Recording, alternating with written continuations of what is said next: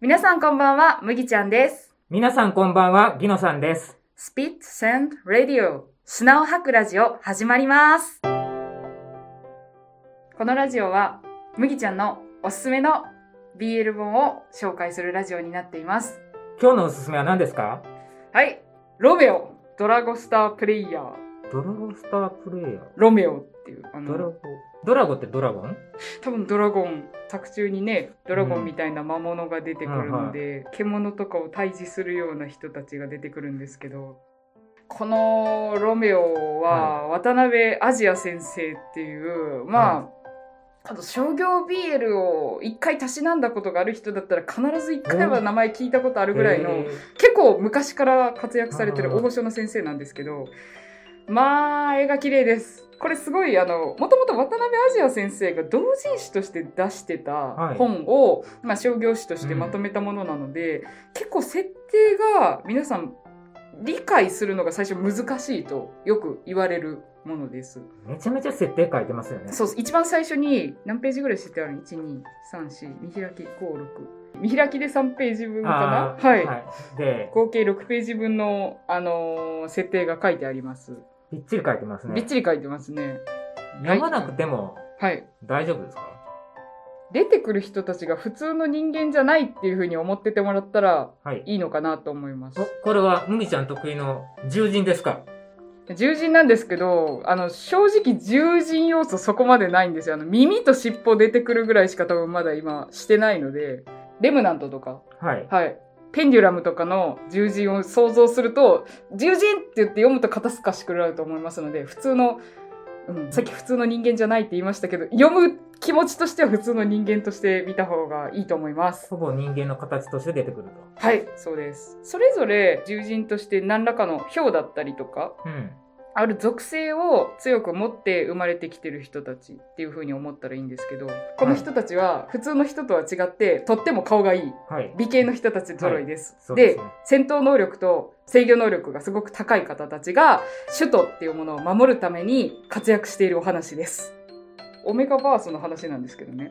男性であったとしても自分の特徴によって妊娠することが可能なお話になります。なんか、僕も読んだんですけど、アルファもベータも聞かなかったような。そう、中で見なかったよは、うな。中では全然言われないんですけど、でもめっちゃフェロモンとかはね、うん出てきますね。男の子が妊娠するという時点で、はいオメガバースのくくりに入れていい？そうですね。これは一応オメガバースの中に入れていいと思います。XXY とかね。これはそうなんですよ。だからちょっとギノさんに言っていいのか言わざるべきかと思ったんですけど、私の超推しのものだったんで、ちょっとおすすめさせてもらったらと思うんですけど。はい。あこれドラマ CD にもねなってるぐらい有名なので、あの最初に漫画読むのちょっとなって思う方はドラマ CD から入っていただいてもすごくいいと思いますこの人たちの種族めちゃくちゃ長生きなんですようん。300年生きてるんですよはい主役の紅葉くんが300歳。輪廻転生じゃないんですけども、こう過去生と今生きてる現世っていうのがこう交錯してくるお話なんですね。まあ、紅葉くんっていう人は普通に今こう生きてるけどももともとは誰か違う人だったかもしれない。で紅葉くんの周りにいるあの魔物を討伐しに行く部隊がバルトロメオ隊っていう隊がいるんですけど、紅葉くんの周りにいる、えー、とジェイドくんっていう方がいるんですけど、まあ、ジェイドくんはもうぶっちゃけ言ってしまうと紅葉くんの運命の相手なんですよ。うん。で、運命の相手であり、紅葉くんがちっちゃい時に出会っていた相手でもあるんですけども、紅葉くんちっちゃい時に育てられた方が2人いて、はい。日照さんっていはいう男性にも女性にもなれるっていう人が出てきます。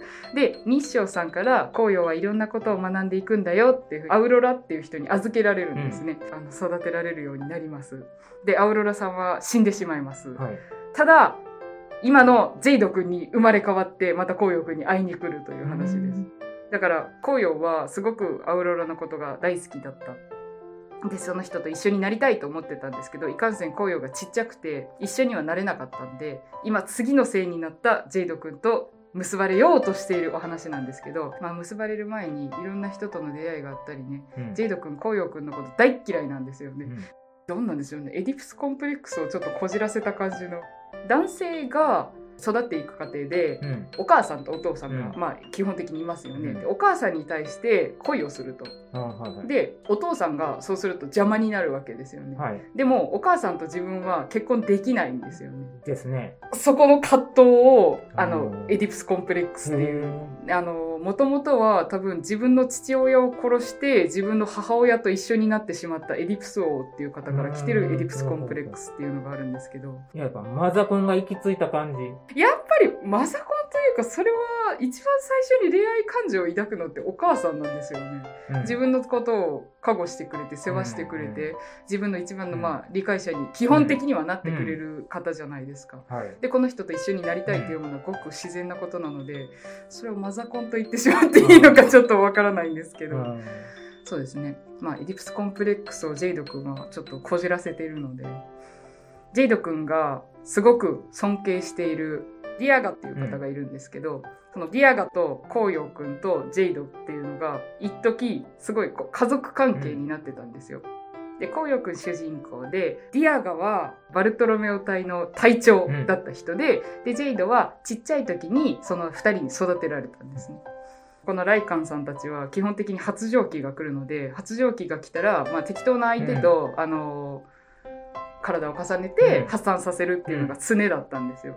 で長生きだからもう誰と何をしようが特に何も感じない、うん。低層観念が割と緩い感じになってる、でもジェイド君はそこら辺がまだ若い子なので全く受け入れられない。でまあ紅葉はディアガのものだから自分が手を出してはいけない。めっちゃ好きなんですけどそれをこうこじらせまくってジェイドは紅葉が嫌いっていう風に表明するようになってしまいましたこれ帯に「運命だからこそ簡単には結ばれない純情ビッチとド S 攻め」って書いてあるんですけどあと「それは切ない両肩思い」って書いてあるんですけどほんと切ないんですよ、うん。二人とも好きなのになかなか一緒になってくれなくてやきもきします。紅葉くん発情期が来るたびに今ディアガっていう方もともとその自分の相手してくれてた隊長が、ちょっと大きな怪我を負ってしまってで引退してる状態、で、まあ、発情期が来てたらそのディアガと相手してもらってたんですけどそれができないので今はつがいの証を一応2人ともつけてはいるのでマーキングだけしてもらってる状態っていう感じなんですね。でジェイド君はマーキングの匂いがするからうんうんあの2人はまだつがいなんだなって思って余計に言えないっていう状態なんですね。で紅葉くんの方は紅葉くんの方でジェイドくんにめちゃめちゃ嫌われてると思っててもう脈がないと思ってるからちょっと他の人と寝ちゃったりするわけですよ。うんうん。でもそれが私結構苦手で、あの本命のカップリングがこう紆余曲折あっうん。て最終的に結ばれるっていう過程でそういうの仕方ないと思うんですけどなんかねこう本命以外の方とそういう描写があるとすごいこうダメージを受ける派なんですよ。いいと思うんですけど 麦ちゃんはそういうのがちょっと苦手な人で一巻からそういうなんだろう寝取り寝取られじゃないですけどそういう描写があるので一巻気をつけてほしいんですけどあの大丈夫です。二巻で報われますから、はい。まあ二巻で報われるっていうことはねジェイド君とまあいい感じになっていくっていう感じなんですけど、でロメオ123って3巻まで出てるんですけど3巻が多分皆さん読んでいただくの一番難しいかなと思います。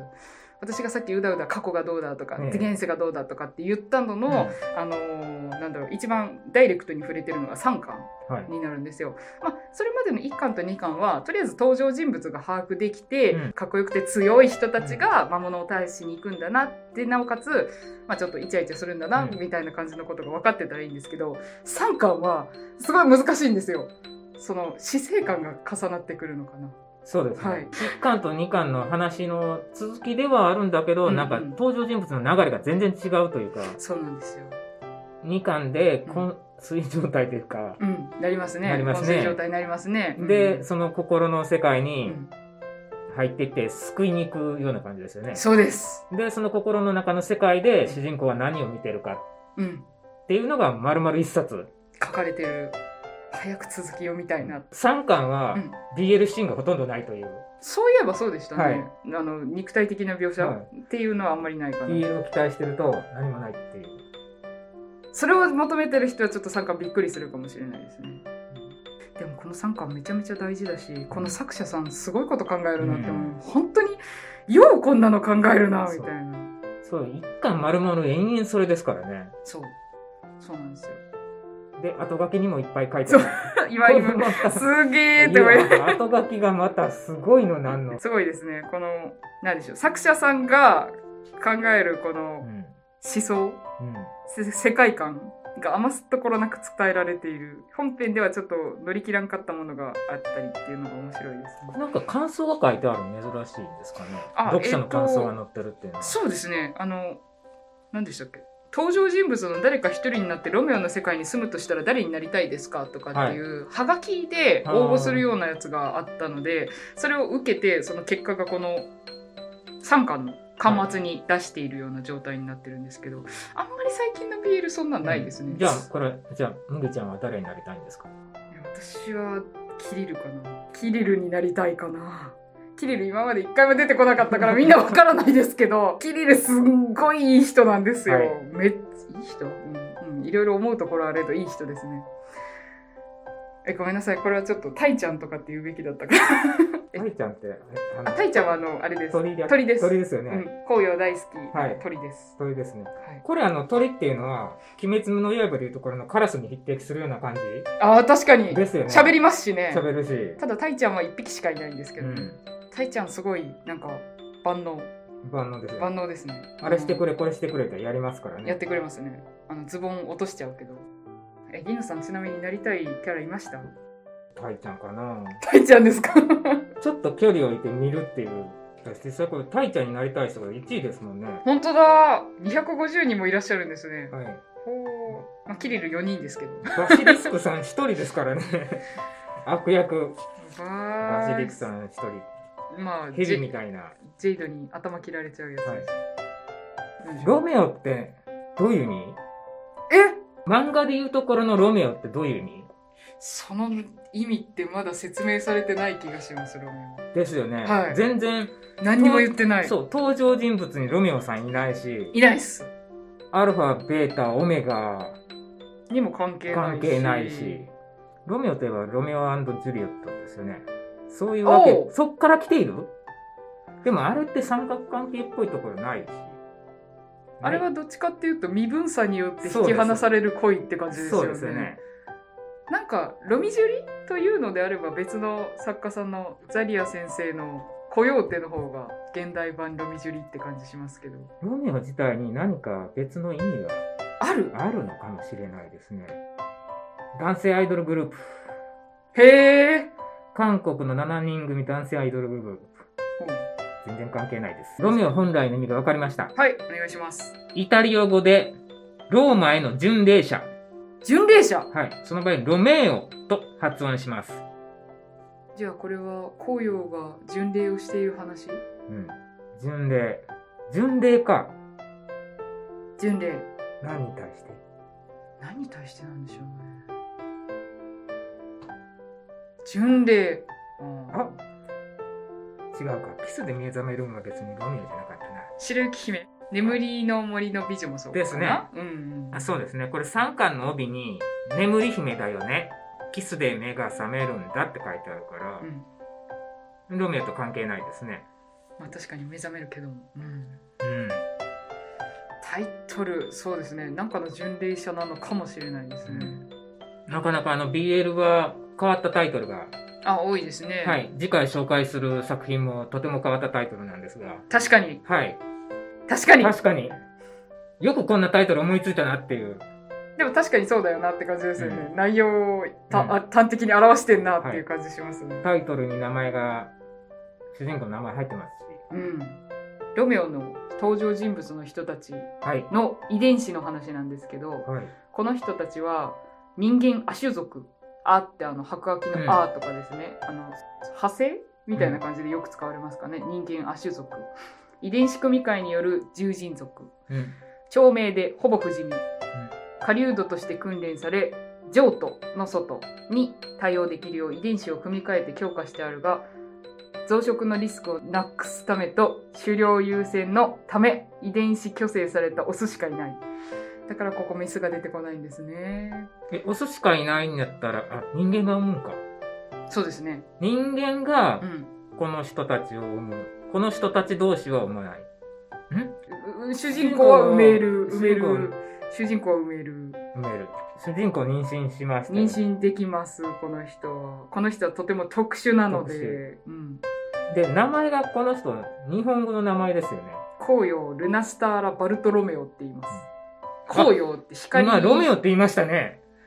バルトロメオじゃん主人公の名前じゃん、これ。しかもバルトロメオ隊長だからバルトロメオ隊なんだなそうですね。はい。主人公の名前ですわ。主人公の名前でしたね。紅葉ルナスターラ・バルトロメオのロメオですね。謎が解けましたね。やっぱりこの最初の解説って大事ですね。大事ですね。ちゃんと読まないといけない。皆さんあのすっ飛ばさないでください。ダメです。しんどいと思いますが読んでください。大寒スロープって言われる人間亜種族の人たちは元は愛玩用に作られた亜種のため美形が多いイケメンが多いっていうことですね。強化遺伝子種目は猫科と犬科があって中には本来譲渡の中にしかいない完全愛玩用の希少種もいるっていうことです。スレイヤーズって中で呼ばれるんですけども雷管と人間で構成された守護隊の一部で狩猟部隊の総称。狩猟部隊は全部で10体あり1つの隊はだいたい10から20人で構成される。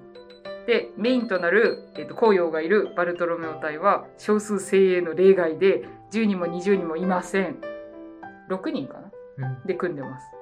で総人数は130人程度。スレイヤーズは殺す者たちの意味らしいです、はい、満月の前後1週間は細胞の高活動期でありほぼ無敵となる同時に発情期のような状態になるのでこの時期に狩猟に駆り出されると体の中は殺気立ち場合によっては大ごとになってしまったりするらしいです。ライカンの血液は興奮剤の作用があってドーピングとして使われる場合があります。自分のでも他人のでも効果は同じですが他人の血液の方が効き目が早いです。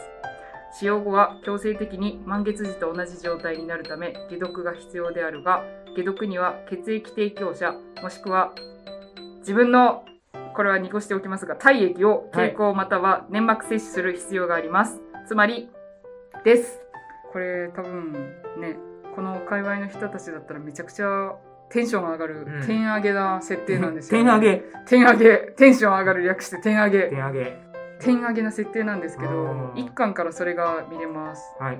血液を摂取したら、えー、とめっちゃ強くなる。その代わり発情期が来る。でその発情期を収めるためには血液もらった人の体液を摂取しないといけない。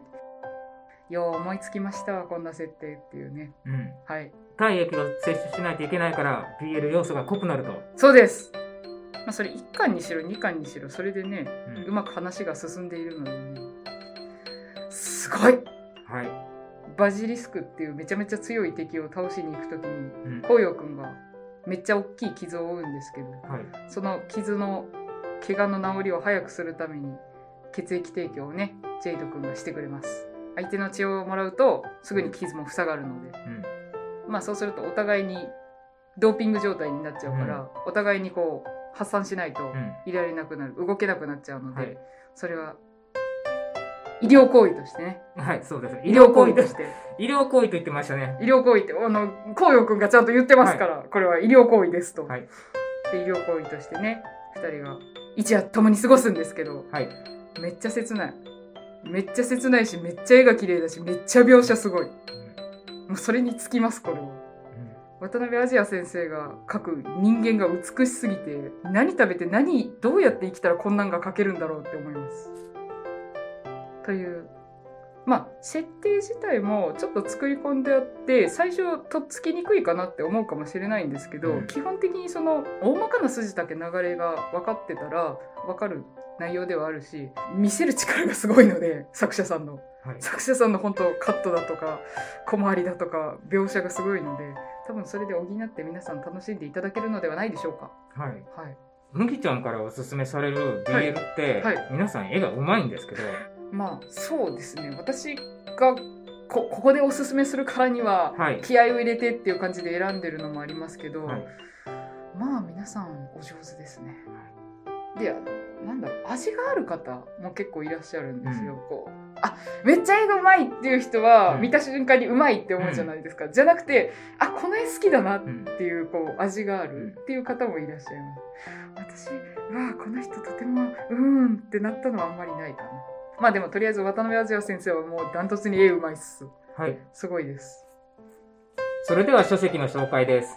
ジュネットコミックス、カン、ピアスシリーズ、渡辺アジア先生、ロメオ。今のところ3巻、これ続いてるんですよ。続いてますね。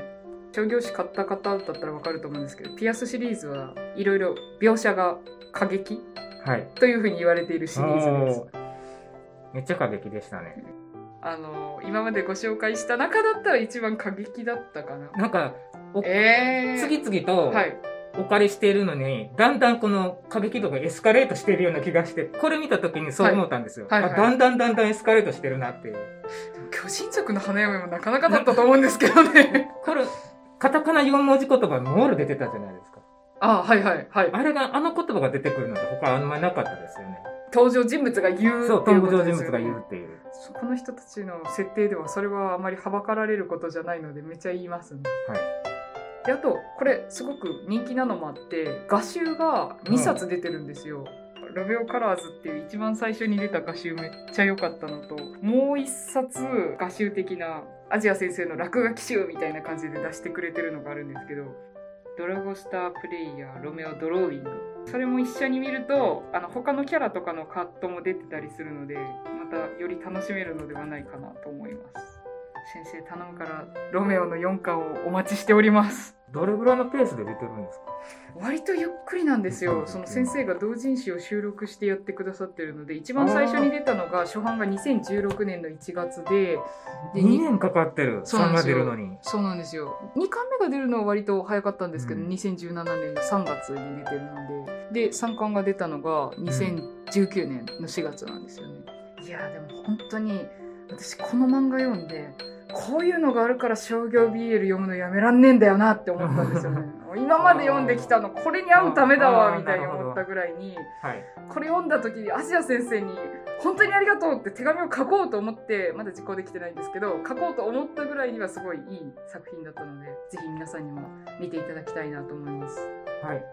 これ出さなかったんですか？帯になんか、これ全員に当たるとか？前差だったんですか、ね、前差って書いてます。前差って書いてますね。前差って一体何だろうと書き下ろし特製ペーパーとかありますね。全員サービスで出した人全員がもらえるっていう。あります。っていうか全部それですね。1巻2巻はい3巻全員サービスこの本1冊で応募できるっていうやつがあります、応募した形跡がないんですが。帯切るの嫌いなんですよ。なるほなんか嫌なんですよ。確かに帯もね、今、凝ってるし、作品の一つだからね。そうなんですよね別にハガキとか作ってほしかったですよね。それだったらちょっと書きたいな。ぜひ皆さんあのロメオはい見て。みてください。これ本当本当めっちゃいい話です。スピットサンドレイディオでは皆様からのお便りをお待ちしております。メールアドレスおよびツイッターの DM からでも構いません。アドレスはホームページに貼っておきますので、そちらをご覧ください。毎回自分の性癖がちょっと暴かれるみたいで恥ずかしくはあるんですけど、皆さんぜひこれを機に BL 商業誌を好きになってくれたらいいなと思いながら恥を忍んでやっております。それでは次回お楽しみに。No BL, No Life.